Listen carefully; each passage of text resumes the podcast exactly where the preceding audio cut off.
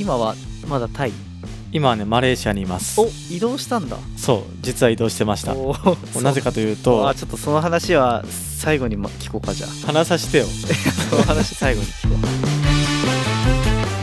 始まりました。ティーチャーティーチャーイエーイ。ひとしです。はるかです。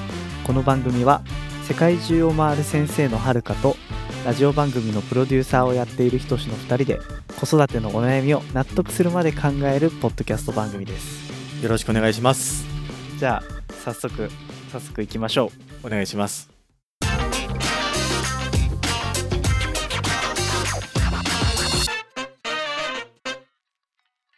今回のお悩みです。はい。中学生の娘が嫌なことがあったら家を出ようとするので困っています。うん家で。家で。もうねこれは放っておけんのよ。うん。これはね相当お家の方も困っただろうしうん。娘さんやけんね特に女の子とか心配よね多分お家の方は。確かにね。そうよね。これはズバリどうなんですか？これはねもう前回の引き続きなんやけどうん。アドラー心理学のうん。目的論的方法でうん。解決策を提案しますアドラー心理学の目的論的方法。うん。ああ目的論ね。そう目的論。ああはいはいはいはい。前回と同じか。そう前回と同じなんだけどうん。これはねこの間話したかったけど話せなかったうん。もう超重要な内容なんよ。何？まだ隠していたのか。目的論のことを。そういやもうこれはこれを知ってほしい皆さんに。え原因論の反対ってことじゃない？それ以外に何かあった？じゃあ一回ひとし目的論のさうん。方法をもう一回ちょっと軽く説明してくれん？あテストね。うん。目的論とはうん。人がある行動を起こすのには何か原因があるんじゃなくて目的があるんじゃないかっていう考えでうん。例えば10億円稼ぎたいっていう詐欺師がいた時にうん。それが過去のいじめとか家庭の問題とかいう過去の原因から来てるっていうのが原因論でそうじゃなくてうん。10億円稼いで贅沢な暮らしがしたいっていう目的を持ってその行為に及ぶ。うん。これを目的論という。さすがです。よし。エクセレント。やっぱ自分で出した例は思い出しやすいね。そう大事やね。やっぱ例文作るって大事やね。そうやね。これ授業でも使おう。おいいね。確かに。でひとしがさっき言ってくれた、まあ、原因論っていうのは大事だし、うん。まあ、原因はもちろんあると。うんだけど目的論的に考えた方がうん。人間関係を解決に向かいやすいっていうのが重要なんよね。はいはい。そっか。そこが重要なのか。そう人には何か目的があるはずだって考えると解決に向かいやすくて。俺ちょっと今一個ミスったなと思ったのがうんうん。目的論の一番重要な部分目的論を使うとうん。人間関係が解決の方向に向かうってとこが割と抜け落ちて目的論とは何かっていうことだけを話したなと思って、いうんやなんかそそれ大事やなと思ってリスナーさんにもぜひ伝えたいな。うん。目的論とは何かっていうのが言えてもなんで目的論を大事にしてるのかっていうのまで理解しないとダメだなと思った。自分で。そうそうそうそう。もうほんとそう。これはちょっと大事やね。原因論がダメとかじゃないよ。そうやね。じゃなくて目的的にうん、考えるのがうん、解決に向かいやすいし心が楽なんだってこと。いやー結構大事やなと思ったわ。確かに確かに。このアドラー心理学のすごいところはうん。子供の問題行動の目的を4つのパターンにもう全てカテゴリー分けしてくれたわけよ。あらそんな分かりやすいことができるもんなん。そう。だからあこの問題行動は多分こういう目的だねとか。うん。だからこの解決方法で解決できるよとかっていう風にもうある程度うん。分けてくれたわけよもう。はいはいはい。これすごくない？すごいね。え聞きたいな。もうこれにどんだけ助けられたことが本当に。いうーん。やもうね俺が一番最初に教師生活で悩んだのがうん。高学年女子の対応なんよ。あーどういう悩み、高学年女子にまあ最初はこう、まあ、若い先生だし、うん。うまく仲良くやれてたんだけどうん、ある日ね急に無視をされたことがあったんよ。一人の女の子から。うんうんうん。で一人に無視されたと思ったら、うん。今度は女の子って友達がいるからうん。友達までちょっとこう無視しだしたんよ。えでねもう俺人に無視をされたなんてのがないもんだから経験が。うん。めっちゃ傷ついたんよ。へえいじめられちゃうやん先生が。そう。でこの時にこの目的論を知る前だったらうん。なんで無視したんなんか悪いことしたかなとかっていう風に原因考えて多分どんどんどんどん自分を追い込んどったんよ。はあ。あ俺の授業が下手だからとかうん。俺の対応が悪かったからとかっていう風に原因考えたらどんどん落ち込むよね。はいはいはいだけど俺には目的論があったんよ。すごい。俺には目的論があったからそうあこの女の子は今うん。こういう目的のもと俺のことを無視してるんだなってことが分かったからええそうだから別の場面でその目的を果たしてあげることでうん。マジで見事に解決できたんよ。えその目的っていうのは今回と同じ？えっ、とね同じ。ああだから伏せてるね今。そう。なるほど同じなんです。ああそれがじゃあ今回も適用できるんじゃないかっていう。ことかそう。じゃあ具体的にその4つのカテゴリーって言ってたものを説明してもらおうかな。OK これね4つ説明しだすとうん。かなり長い説明になるけんおおそうなんね。もう超ざっくりでいい？うん。超ざっくり話すとうん。まず子どもの問題行動はうん。もう大きく4つの目的に分けられるって言われてるんよね。アドラー心理学では。はい、でまず最初の目的は何なのかっていうとうん、子供は注目してほしいっていう目的を持ったわけ。はあ注目してほしい。うん、で前回のあの赤ちゃん帰りも多分そうなんやけどうん。子供が自分が注目されていないなって感じたらうん。大きな声を出して泣いてみたりとかうん。あるいはいたずらをしてみたりとか、うん。まあ、あえて大人が困るようなことをするんよ。うん。これが子供の問題行動1はいはい注目してほしいっていう目的。はい。でねだんだんだんだんエスカレートしていくけん。うん。で注目をしてほしいのに注目してもらえないって感じたらどうなるのかっていうとうん。次は力を誇示し始める。はあ。力を誇示したいという目的ってこそう。とはあ。だから自分はこんなに力があるんだっていうのを見せたくなるわけ。へえなるほど。もう注目してもらえないから。うんうん。例えば兄弟だったらうん。弟とか妹とかをまあ泣かしたりとかしてうんもう自分はこんなに強いんだぞっていうのをアピールしたりうん。あるいは親に反抗してみたりとかうん。強い言葉を使ってみたりとかうん。自分はこんなにすごいんだぞっていうもう存在感を示したいわけ。はいはい。で力を誇示するんだけどそれでも例えば親にもう力ずくで抑えられる。うん。例えばもう正論で言いまかされたりとかうん。あるいはもう力で押さえつけられたりとかうん。もう力の誇示すらさせてもらえない場合こうんれ次どうなるのかっていうとうん。次は復讐の段階に入るよ。ほう。復讐したい。そう。もう自分の力も誇示できないしうん。自分の存在も認めてもらえないから今度はもう非行に走るだからもう犯罪を犯したりとかうん。まあ分かりやすいので万引きして捕まったりとか、うん。まあ、これ例えばだからその万引きしたから復讐の段階入ってるとかじゃないけど、うん。まあ、そんな風にこう非行に走ってうんその人を困らせようとする段階に入るらしい。うん。でこの非行をしてそれでも自分の存在感をうん。示すことができなくて認められなかった場合どうなるのかっていうと最後はうん。もうね無能の孤児って言ってうん。もう自分の無能力さをずっとアピールする。へえ。だからもう何にもやる気を起こそうとしないしうん。もう引きこもってしまってもう何もしない状態。へえもうここまで来るとなかなかもうお家の対応だけじゃどうにもならないからうん。専門家の力とかが必要になるって言われてるんよね。うん。これが今4つの問題行動のパターン。そしてこれが段階的に起きますよっていうのがアドラー心理学が提案しているうん。この問題行動の4つのパターン。ああ4分類ってよりはレベルが上がっていくみたいな感じだよね。そうそうそうそうそう。まさにそう。へええっと最初が注目してほしい。うん。次が力を誇示したい。うん。で次が復讐をしたい。うん。最後が無能力を誇示したい。うん。なんかそのそれぞれの目的はなんとなくわかるんやけどさ。うんその目的に合わせて対策をするのむずそうな結局全部認めてあげようみたいなことになりそうやなと思ったんやけど。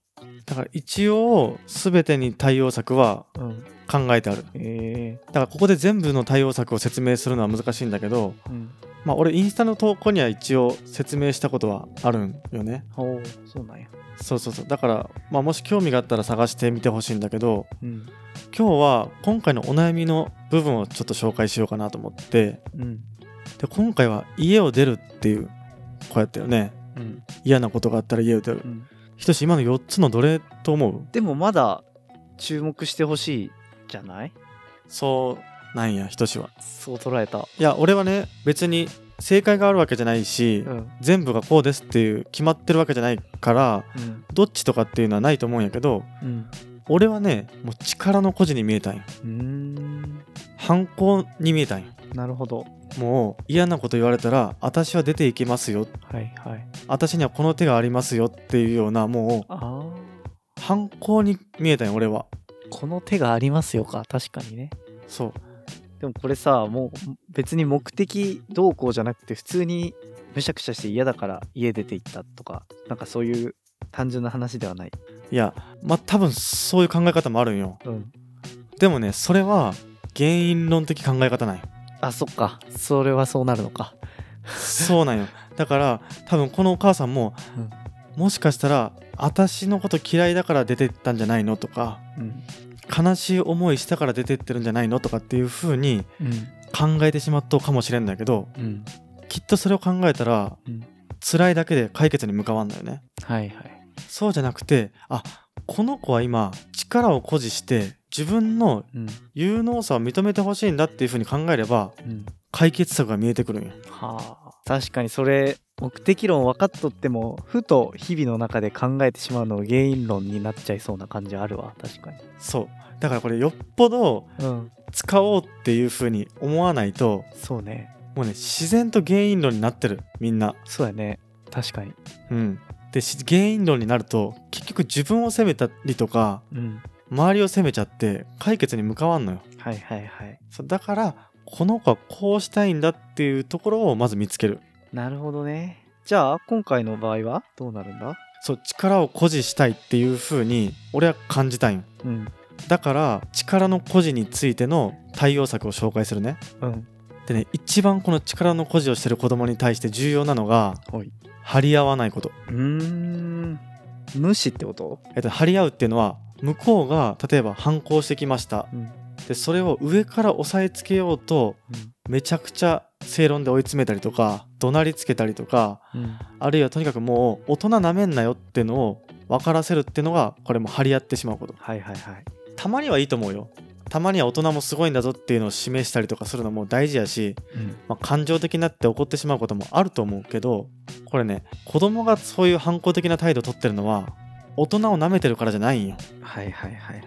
大人を舐めてるって原因があるわけじゃなくてうん。そうじゃなくて力を認めてほしいんよ。はいはい。ああまた出てきた。また自然に考えたら原因論になるやつや。んそうそうそうそうそう。そうね。そう。そう。あくまで目的。そううんで考えれば解決に向かうって話ね。はいはいうん。そうそう。で力を認めてほしいんだから力を認める場面を作らなきゃいけなくてうん。さらには上から押さえつけちゃいかんのよ。うん、逆効果だね確かに。で上から押さえつけたら次は復讐の段階に入って飛行に走っちゃうから。うーん。だからそうじゃなくてまず張り合わないことが重要。はいはいはい。でそしてその上でよ。その上でその子が自分はこの人に認められてるなっていう思う場面を作ることが大事。うんうんうん例えば俺がよくやってたのはうんその子の得意なことについてうんめっちゃ教えてもらうこと。はあ教えてもらうんやね。そう。で結構その反抗的な子がいた時にうん。例えば俺 TikTok のことあんまり知らないけどうん。その子が TikTok についてめちゃくちゃ詳しかったりする場合があるやん。うんそしたら TikTok について相談したりするわけ。はそう。TikTok の使い方わからんっちゃけどどうしたらいいとかいなとかって聞くわけよ。あうん。でそしたら教えてくれるやん。うん。で教えてくれてありがとうっていうのとよしとうねっていう風にうん。その子の力を認めていくわけ。はいはい。でこんなこと一回して変わるとかは全くないけどうん。例えばさっきの高学年女子の話に戻るとうん。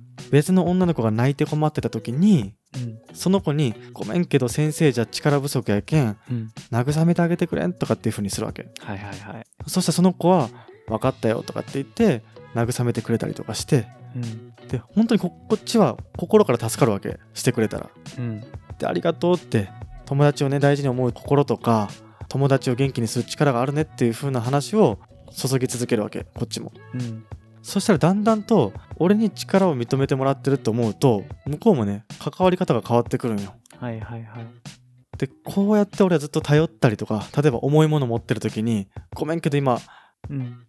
持ちきらんけん持ってくれん」とか言って言って。へえ。で最初の方は嫌な顔するんだけどこうだんだんだんだん乗ってくれてきてうん。それ気づいたら最後にはそういうなんか無視とかっていうのがなくなったりしてたよね。はいはいはい。そうそうそう。だからあ力を誇示したいんだと。うん。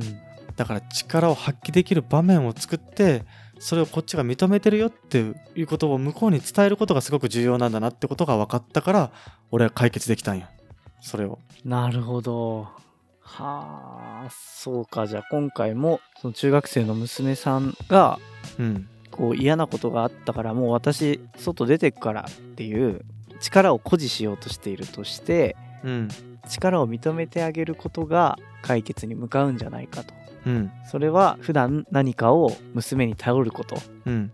ちょっとごめんパパちょっと足が痛いけんあの荷物運んでくれん。っうん。てことよね、えっとその子の得意なのがいい。あそっか。そしたらただのお願いになっちゃうけん。そっか。じゃあうん。例えば自分がパパだったら、ちょっとごめんインスタグラムがパパ全然わからんでさうん。ちかちゃんいつもインスタグラム触ってるでしょ。ちょっと投稿の仕方教えてくれない？っていうことか。うんうんうんうん。いいねいいね。いつもインスタグラム触ってるでしょうがちょっとあのお父さんっぽかったけどそう教えてくれんとかはいいしいいかもしれんしはファッションとかねマジで女の子の得意な分野で関わったりとかするといはいはい。いいかなっていうふうに思う。最初は多分ねめっちゃ嫌そうに言うと思う。うん。そう。でもあのコップの例と一緒でうん。ずーっとこっちが認めてるってことを伝え続けてうん。コップの水が満タンになった時に向こうの行動って変わるけんさ。うん。もうこれ絶対変わるから。絶対変わるから。うん。それを信じる。そう、うん。それを信じてやってほしいなって思って。なるほど。面白い。うん。今日はそんな感じかな？うん。ぜひなんかお力になれるといいね。今回の話が。ね変わり方がね少しでも前向きに向かうといいね。うん。うん。でじゃああれですよマレーシアで何をしてるのか。そう。ついに来ましたマレーシア。ついに来たよ。マレーシアに来たんです本当に。うん。でなんでかっていうとうん。これはまあねあの一説によるとうん。マレーシアはもしかしたらうん。こう日本の教育界のはいはい。10年後の姿なんじゃないかなって言われてる。おお一説そんな一説が。一説によるとよ。どういう点が？えっとねちょうどマレーシアの10年前がうん。今の日本の教育の形態に似てたんだって。えー今の日本の教育の形態っていうのは？一斉一律みたいなことを言ってる？まあその教育のスタイルっていうよりはうん。教育の選択肢の問題が。はあ。今は文科省が認めている学校がえー学校として認められていてうん。でそこからポツポツインターナショナルスクールとかうんフリースクールができ始めてとかうん。ホームスクーリングどうすんのとかっていう話が議論として上がってきてるわけよ。うん。まあそれは不登校の数がめちゃくちゃ増えてるからっていうのもあるんだけどうん。で結局マレーシアはもうその多様性をもう認めてしまってるよね。へえ。だからもういろんな学校があるんよ。なるほど。そう。なんか日本の学校みたいに規則とかカリキュラムとかがバチッとした学校もあればうん。ホームスクリーニングも OK ですよとかインターナショナルスクールも OK ですよ。ってでインターナショナルスクールもこのバカロレア教育っていうのを持ってきたりとかあとイギリス式の持ってきたりとかもう本当にいろんな種類の教育がいっぱいあってうん。もうそれ全部 OK ですよって言って。うん。でもう子供が教育を選んでいくような段階に入ってるらしいマレーシアは。へえうん。それを見に来たそう。だから世界中から教育移住に来てるらしいマレーシアに。へえだからその学校をうん。見学させてくださいってお願いしたらうん。明日あの行けることになったから。え？えそう。すごっ。そう。めちゃくちゃ熱弁して。え？え学ばしてくださいって言って。そう。すごいねそれ、うん。だからちょっと見に行ってきて教育について学んだことを発信できればなと思って。いやーいいね。またじゃあそれ学んできた後に聞こうかな。うん。お願いします。よし。じゃあ今日はこんなところでうん。あり最後までお聞きいただきありがとうございました。がとうございました。ぜひ Apple Podcast のレビューや Spotify のいいねなど評価いただけるとめちゃくちゃ嬉しいです。嬉しいです。Apple Podcast のレビューをすごいみんなやってくれてて星が28件ぐらいついてるかな？すごすぎん？結構ねでもすごいと思う。すごすぎん？ありがたすぎん？ありがたい。そんなん押す？普通？星マジでありがたいわ、マジでありがたい。いや日々さインスタのストーリーとかに俺らのこのポッドキャストをシェアしてくれたりしてるしねみんな。ねえもうあれがどれだけ嬉しいか。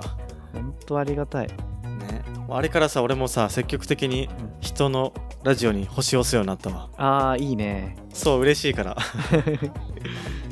いいねいやーぜひ応援し合っていきましょう。ん。う応援してください。お願いします。じゃあさようなら。また来週。ありがとうございました。さようなら。じゃあねまた来週